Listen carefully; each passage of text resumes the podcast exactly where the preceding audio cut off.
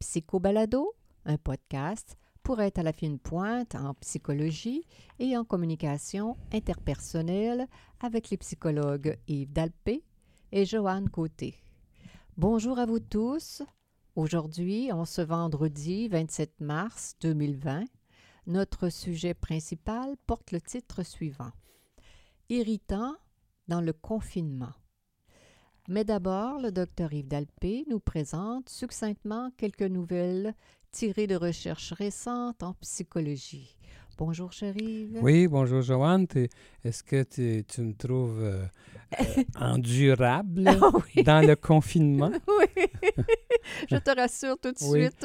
Nous, nous faisons, nous, nous faisons nos, nos entrevues avec nos clients à distance, Oui. soit par téléphone ou par FaceTime. Mais euh, autrement, nous sommes seulement deux dans la maison. à la maison et puis on va voir comment faire pour ne pas se tirer par les cheveux dans, ce, dans de tels contextes. Oui, pas ajouter de, de stress, pas ajouter de, de- d'anxiété. Alors, la première recherche, euh, l'intelligence émotionnelle et la politique. Oui. Alors, une recherche qui a été publiée dans la revue Émotion et qui a été faite sur euh, des adultes participants, des Belges.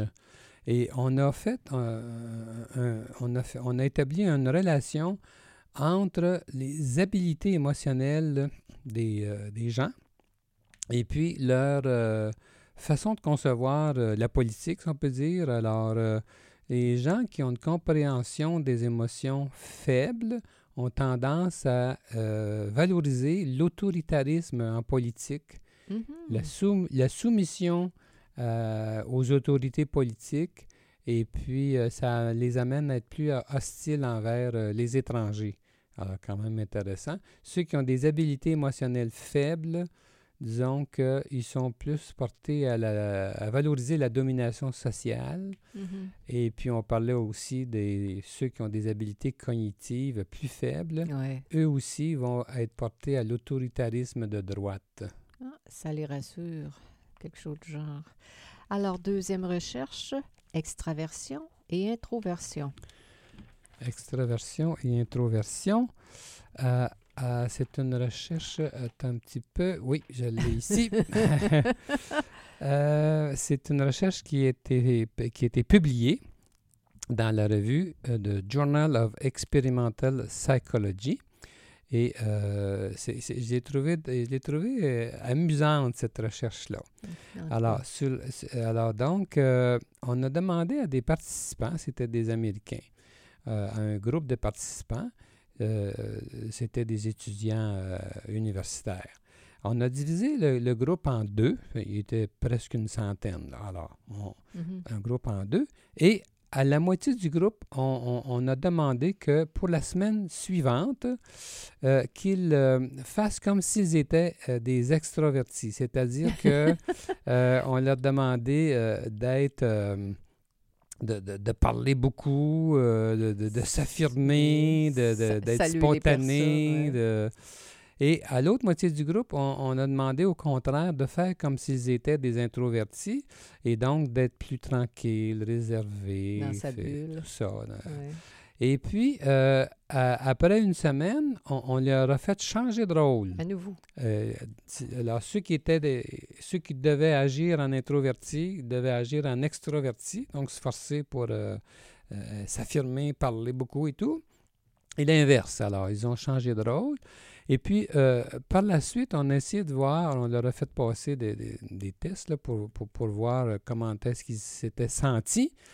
Et puis, euh, ben, euh, tu vois, j'ima- j'imagine que tu, Joanne, que tu vas douter un peu de ce qui est arrivé. C'est que les gens qui adoptaient la position extravertie, ils se sentaient beaucoup mieux, ils, ils se sentaient m- mieux que d'habitude. Ils, ils avaient une, humeur positive, euh, sans- sans- avec des sentiments de, de, de- d'être connectés, puis Mhm. euh, ils, ils sentaient beaucoup mieux. Mhm. Et puis, et, et le contraire, quand ils étaient dans la, la semaine de, de l'introversion, alors ils se sentaient euh, beaucoup moins bien. Et ça, de plus, ce qui, qui est intéressant, c'est que même, même malgré la propension individuelle de chacun à être soit introverti oui, oui. ou extroverti, ma- malgré ce qu'ils Ce étaient, qui peu sont comme importe nature, oui. il, il se sentait comme ça. euh, en- en- donc, euh, moi, ce que ça m'a dit, c'est qu'on a avantage, dans le fond, à... Favoriser les favoriser- relations interpersonnelles. à, à- à- à s'avancer plus. Quel- pour quelqu'un, mettons, qui se sent peut-être un peu plus timide, ouais. peut-être qu'il a avantage à, se forcer un peu, puis il va découvrir peut-être quelque chose euh, Oui. de, de- de payant. Oui, oui, oui, il y, a, il y a tant à dire. Alors, dernière recherche arrive, euh, des baisses de revenus peuvent affecter le cerveau, bien c'est sûr.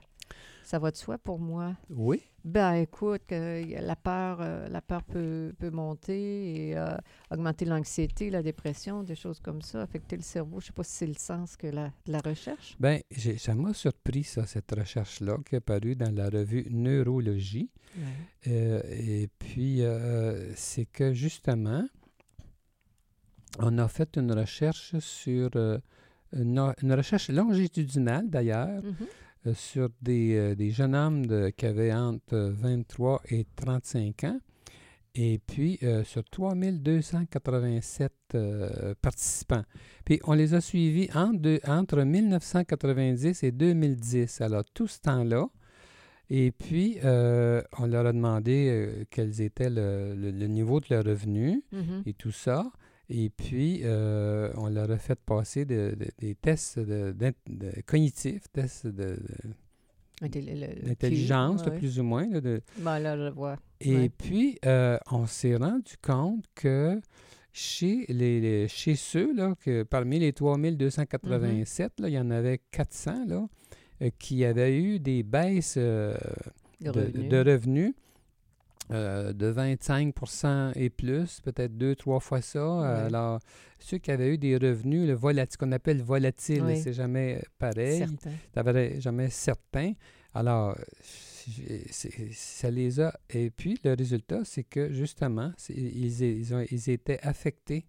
Euh, ils avaient une baisse, ils avaient une baisse de. Ils avaient 3 de moins de. de, de, De QI? de- de- pas, pas de QI, c'était pas un QI, c'était des, des habiletés cognitives, j'en, sais pas plus long, là. Mais sur le plan cognitif, en tout cas, ils étaient à 3% moins habiles que les autres. Ah bon. Et c'est pas tout.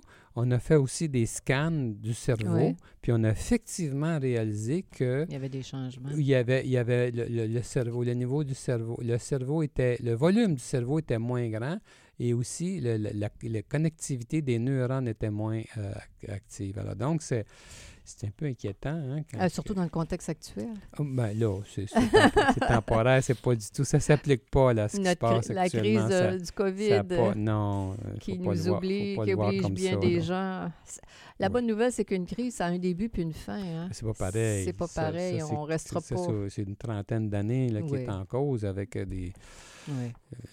C'est Oui. tout- toute une autre histoire.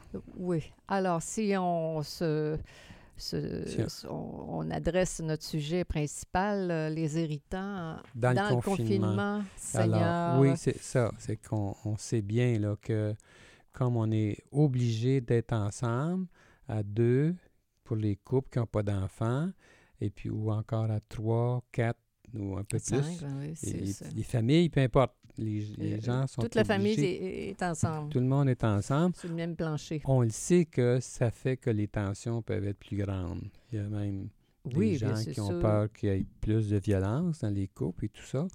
Alors donc, euh, moi ce que je pense, c'est que ce qui agace spontanément, il y a, il y a toujours des, des aspects de, ceux qu'on aime, hein. toujours Ouais. des aspects qu'on aime moins qui nous agacent. Alors là, c'est sûr que c'est exacerbé là, à ce moment-ci. Là. C'est sûr. C'est, vu, vu à la loupe parce qu'on est tout le temps ensemble. Oui, puis dans un contexte d'insécurité, dans un contexte de crise, il y a- on sait il y a plus d'anxiété, il y a plus de dépression. Comme tu dis, il y a plus de violence et ça, ça pourrait amener plus de violence. euh, parce qu'il y a plus euh, d'irritabilité. Moi, je me dis, les familles qui fonctionnent relativement bien, il va y avoir de la tension et, je crois que les gens vont s'adapter. Par exemple, cette semaine, j'avais euh, un jeune père de famille qui me disait, il était confiné, ça faisait un mois, pour faire une histoire courte, je ne donnerai pas les détails. Et puis, euh, il aimait ça. Il avait ses deux enfants, son épouse, et après quatre semaines, il s'était trouvé une routine saine. Lui il travaillait à distance, son épouse aussi également. Les enfants avaient euh, leur routine également. Le- alors, il dit au début, ça faisait bien bizarre, ça faisait de la tension. Tous les plaisirs qu'on a l'habitude d'avoir nous sont retirés, que ce soit d'aller faire du ski, que ce soit euh, d'aller au restaurant, au cinéma, de voir des amis, etc. Et là, on n'a plus ça. Il faut qu'on trouve d'autres Oui. plaisirs, toute la famille Oui, mais ensemble. là, c'est que tu prends un exemple positif, Oui. là, euh, pour illustrer que quand une famille fonctionne bien, euh, probablement que les, dans cette famille-là, oh, ça sera mieux, ça sera très bien, ça va se passer bien. oui, Mais moi, ce que je voulais, euh, Illustrer. sur, lequel- sur quoi je voulais euh, insister aujourd'hui, c'était le, le contraire, c'est que, c'est que même dans les familles qui fonctionnent bien, je pense qu'il faut être plus attentif les uns aux autres, faire plus attention pour pas euh, être aussi euh, aussi euh, réagir autant sur les choses qu'on aime moins, peut-être être plus tolérant. C'est un peu ça que j'avais en tête. Puis trouver des façons pour faciliter les choses pour pas se tomber sur les nerfs. autant sur les nerfs que ça pourrait. pas, pas verser dans la négativité, les tensions. Tu as raison, parce que moi, je pense qu'il y a une période, on- il y a une période d'adaptation pour tous tous les couples. C'est comme si toutes les familles, euh, les premières semaines, je- ça peut être soit très le fun, puis à un moment donné, ça se peut que ça devienne un peu moins le fun. Mais, euh, et comme tu dis, on peut voir quand on est tendu, quand on est un petit peu plus anxieux, on peut voir plus les, Ben, les un- défauts. Un exemple, par- un exemple. là, euh, on sait que ça arrive beaucoup dans les maisons. On entend souvent parler de cet exemple-là dans, dans nos entrevues conjugales. Euh, un, des deux, un des deux conjoints, par exemple, va laisser traîner sa vaisselle, Mhm. soit sur le comptoir ou même Oui. dans l'évier. L'autre lui demande, s'il te plaît, pourrais-tu, bon, ça. Puis ça reste comme ça, ça, fait, ça reste comme ça. On ne s'écoute pas euh, l'un l'autre. Euh, Pourrais-tu, quand tu rentres, ne pas Faire laisser tes bottes devant le- Ouais. la, la porte? Puis ça, ça, ça, ça- ça- alors, ça, ce genre, quand on est toujours ensemble, 24 heures sur 24, Ouais. ce genre de détails-là peut devenir très irritant. Exacerbant. Alors, ce que je veux dire par là, c'est que est-ce que dans un contexte co- comme, Comme on, on vit vit. actuellement, est-ce qu'on peut, est-ce que chacun peut se dire, ben, je vais faire attention particulièrement? On sait qu'il y a des sortes de personnalités que pour eux, ils vont justement, ils vont, euh, ils feront pas là. Ceux qui sont euh, passifs-agressifs, Ouais. par exemple, ils sont bons là-dessus. S'ils sont pas contents, ils vont faire justement, ils vont aller dans le sens contraire de ce qui est attendu. Ceux qui sont trop autoritaires, ben, ils vont demander encore plus que l'autre se soumette. Alors, il peut y avoir des batailles comme ça qui peuvent... euh, Les gens peuvent se faire de misère, on va dire ça. Le confinement peut induire un peu oui. plus de tension, plus en fonction des personnalités de chaque personne, des, des, des- des- comment dire, de la faiblesse de la personnalité. Tantôt, tu as parlé euh, dans tes mots de l'obsessif-compulsif qui est autoritaire, qui aime les détails, qui aime l'ordre, Ouais. qui aime la structure. Et là, dans un contexte où on, on a du contrôle puis on n'en a pas, euh, ça peut induire un petit peu plus d'anxiété. Et puis là, il va être encore plus, la personne va être encore plus vulnérable puis elle va, elle va être encore plus critiqueuse. toute la question de lutte de pouvoir entre deux conjoints là, hein, qui, qui est en cause ici. Euh, quand, un quand un des deux euh, dit Moi, j'aimerais, peux-tu, s'il te plaît, faire telle chose de telle manière? Tes bottes, ouais. Euh, Mais ça peut être autre chose. Ça peut être simplement de comment placer la, la- la vaisselle. dans le comment- lave-vaisselle. Euh, la vaisselle, des choses. Pourrais-tu, pourrais-tu, tel détail, là, pourrais-tu faire ça? Alors là, il y a, il y a- il y toute une affaire qui peut. Alors, si moi, là, je me dis non, tu tu, Tu me bosseras tu pas, me bosseras pas, tu me con- contrôleras pas. contrôleras pas, ben c'est déplaisant, n'est-ce pas? Mais Alors, ça, ça serait pas plus fin, plus souvent. Moi, c'est-tu possible, même si moi, je pense que ça serait mieux de le faire d'une autre manière, c'est-tu possible que je te fasse plaisir? Je vais le faire pour te faire plaisir. Pourquoi ne pas éviter la bataille?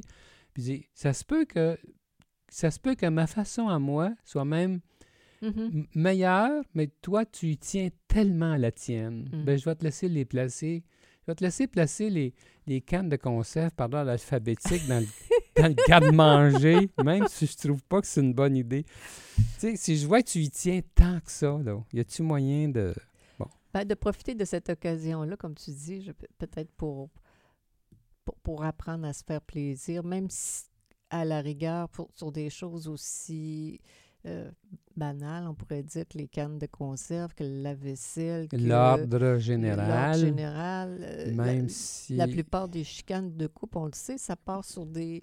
A- Les gens eux-mêmes le disent dans notre bureau, ça part sur des petites Ah, choses. la vie, ça se fait dans le détail, hein, attendu.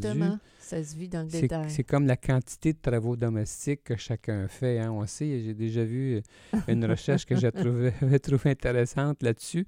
Si on demande à chacun quelle portion il pense qu'il fait dans la maison, euh, on s'adresse à un couple, si on additionne ce que chacun pense faire, ça fait pas 100% c'est pas 50-50, ça arrive à 120 Fait que, Ouais. C'est-à-dire que chacun s'imagine en, faire plus. plus. que l'autre. Alors, ça aussi, c'est une source euh, de, de, de désagrément, d'irritant. Alors, est-ce qu'il n'y a pas moyen de faire ce qu'on pense qui est correct et puis euh, pas trop s'inquiéter? D'habitude, quand on s'aime, normalement, au bout du compte, le compte y est. Le compte y est Ça hein, devrait euh, balancé. se balancer, mais souvent, il y en a un des deux qui a plus le sens de l'ordre que l'autre. Alors là aussi, là, c'est- c'est- c'est- ça, ça, ça, ça, c'est une grande source de tension. là. Ouais, Il y en a un qui est traîneux en général, puis l'autre est très ordonné. ouais. Alors là aussi, est-ce que y a-t-il moyen de chercher à se plaire? Non, je trouve que as un message très positif, chérie. Je suis très, très, euh, comment dire, euh, euh, j'apprécie ton message euh, aujourd'hui de profiter de cette crise-là pour euh, apprendre à mieux s'aimer. Je Avais-tu dire dit, Joanne, que cette semaine, tu vas être euh, particulièrement euh, aimable à ton égard. à moi? Oui, c'est ça m'encourage. Oui, oui, oui, tu sais bien On va lire. passer du beau- des belles journées dans le confinement. Ça se passe. La bonne nouvelle, c'est qu'on a travaillé ensemble toute notre vie. Alors, on a quand même l'habitude de- d'être ensemble. On a quand même l'habitude de Ouais. respecter les zones. J'appelle ça euh, quand, quand il y en a un qui a besoin d'aller marcher, d'être dans sa bulle, de lire ou de. Et, Oui. Et, et de, et que l'autre on, on, on sait, ça, ça- comment dire, donner de l'espace à l'autre. Tu me fais penser à un autre aspect, justement. Nous avons tous besoin de solitude. Absolument. Euh, tout le monde, on a chacun, chaque personne a son, son niveau, sa quantité euh, Ouais. Nombre optimale de, de, de, de, de- de solitude désirée. Et cette solitude-là peut euh, se, se, se- se faire soit en termes de temps ou en termes de, de, li- de lieu, de local, Exact. tout ça. Alors, c'est c'est peut-être une- c'est important qu'on qu'on reconnaisse ça dans le couple et puis que euh, on se dise, bon, euh, ce que je, je on s'entend que moi, je m'avais, comme, un peu comme tu viens de dire, je m'avais prendre une marche, je peux, je peux aller prendre ma marche seule parce que j'ai besoin d'être J'ai tranquille, besoin d'être seul. seul, de ne pas avoir de J'ai- stimuli. J'aimerais lire, j'aimerais, j'aimerais qu'on parle moins euh, parce que là, je vais, je vais être tranquille, je vais tout seul. Alors, qu'on s'accorde ce, ce, ce- ce- Ce droit, ce- on s'adapte comme ça. important. Puis C'est un bon truc. idéalement aussi, dans les, dans les familles, il est- est souhaité qu'il y ait un local pour chacun. C'est pas toujours possible. Les appartements Non. peuvent être petits, la maison pas assez grande, mais Absolument. idéalement, toujours, c'est toujours une bonne idée, ce que chacun des deux conjoints ait une place à lui attitrée, même si c'est dans dans une même pièce, mettons Ouais. son bureau, son pupitre, un endroit où est-ce qu'on se retrouve seul avec nos affaires Mm. qu'on aime faire. Ça, ça aide beaucoup Mais aussi. comme tu dis, c'est pas tout le monde qui, qui est Non, mais organisé le- comme ça, mais il faut trouver d'autres Il stratégies. faut trouver une par- façon. Celui des deux qui en a besoin il faut, qu'il y ait une entente, une collaboration. Là, je vais prendre une marche, je vais prendre un bain, occupe-toi des enfants, ou sors avec les enfants une heure, j'ai besoin.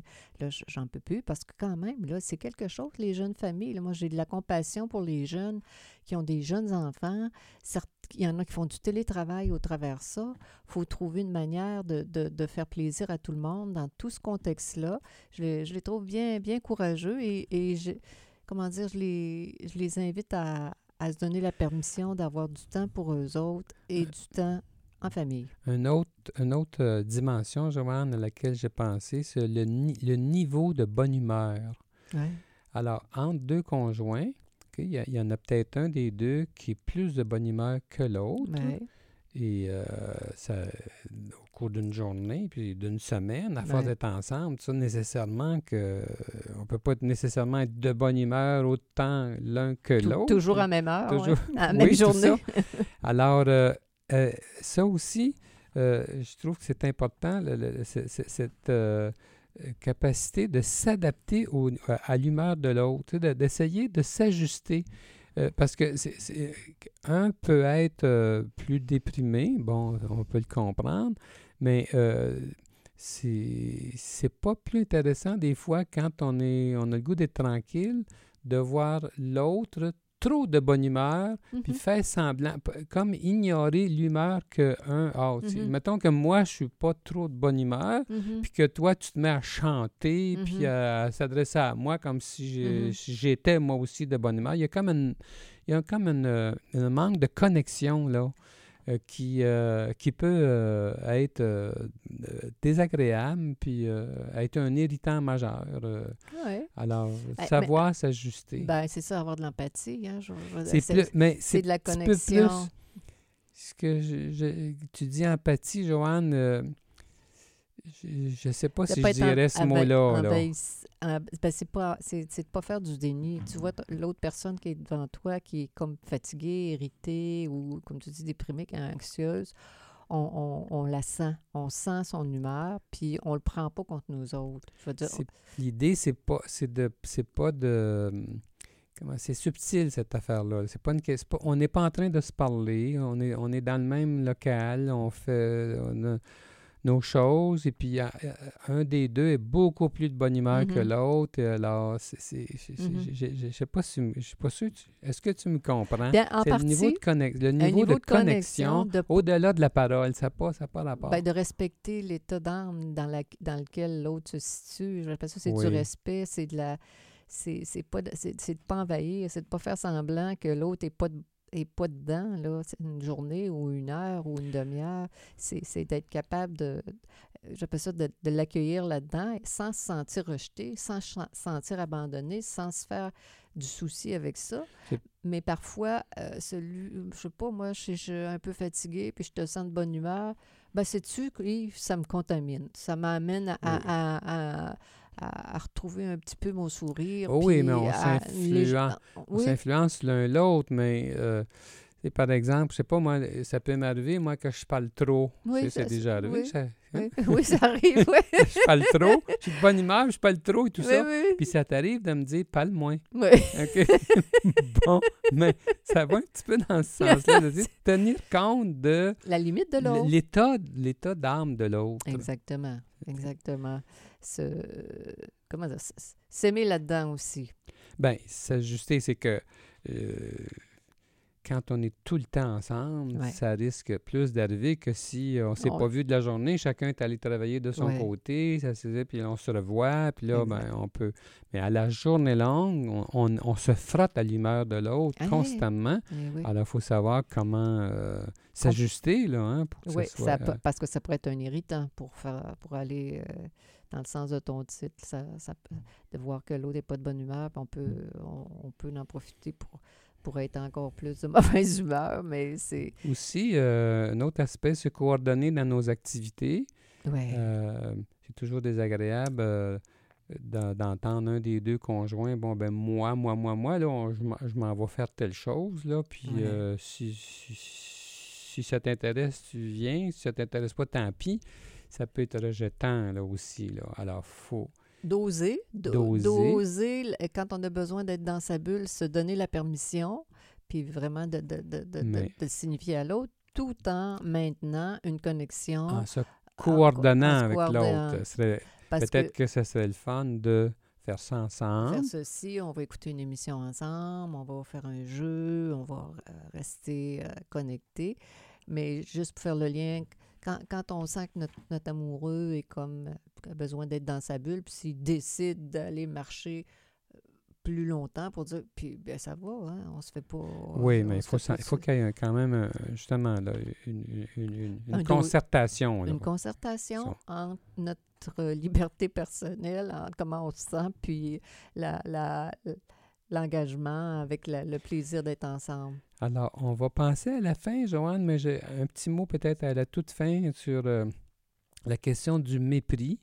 Euh, on sait à quel point les critiques sur les façons de faire, les jugements sur l'autre, l'intelligence de l'autre, des remarques désobligeantes sur des défauts physiques, des affaires Ouais. comme ça, on sait à quel point ça peut être destructeur d'une Ben, relation. C'est certain.